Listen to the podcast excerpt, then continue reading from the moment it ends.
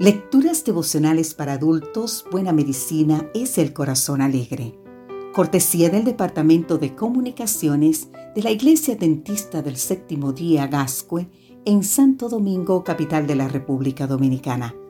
En la voz de Sarat Arias.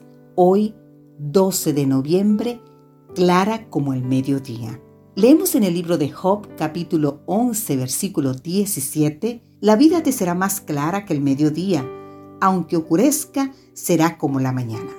El noveno y último y el más aterrador síntoma de la depresión es el pensamiento de muerte.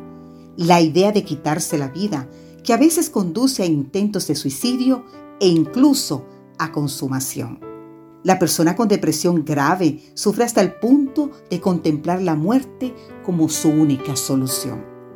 Personajes bíblicos escogidos por Dios como Moisés, Elías y Jonás desearon la muerte en momentos críticos de su misión, con petición expresa a Dios de que le permitiera morir. Podemos leer sobre ellos en el libro de Números, capítulo 11, versículo 14, Primera de Reyes, capítulo 19, en el libro de Jonás, el capítulo 4. Nadie está libre de la desesperación, un arma utilizada a menudo por Satanás para arruinar a hombres y mujeres. Afortunadamente, cuando acudimos a Dios y le pedimos vida y no muerte, Él nos la concede. Abatida hasta el polvo está mi alma, vivifícame según tu palabra. Así nos dice el libro de Salmos en el capítulo 119, versículo 25. El salmista repite la plegaria vivificante nada más y nada menos que ocho veces en el Salmo 119. Es el anhelo de todo ser humano poseer vida y no poca, sino abundante. Como afirmó Jesús, yo he venido para que tengan vida y para que la tengan en abundancia en San Juan capítulo 10, versículo 10. El texto de hoy es una promesa reconfortante y esperanzadora para quienes no ven un sentido a la vida y llegan a pensar que sería mejor morir.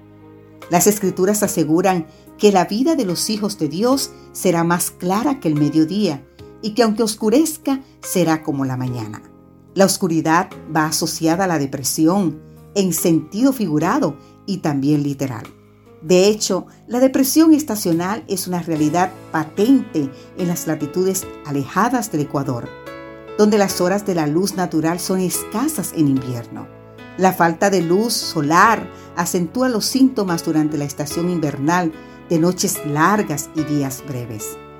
El índice de esta forma de depresión varía significativamente dependiendo de la latitud.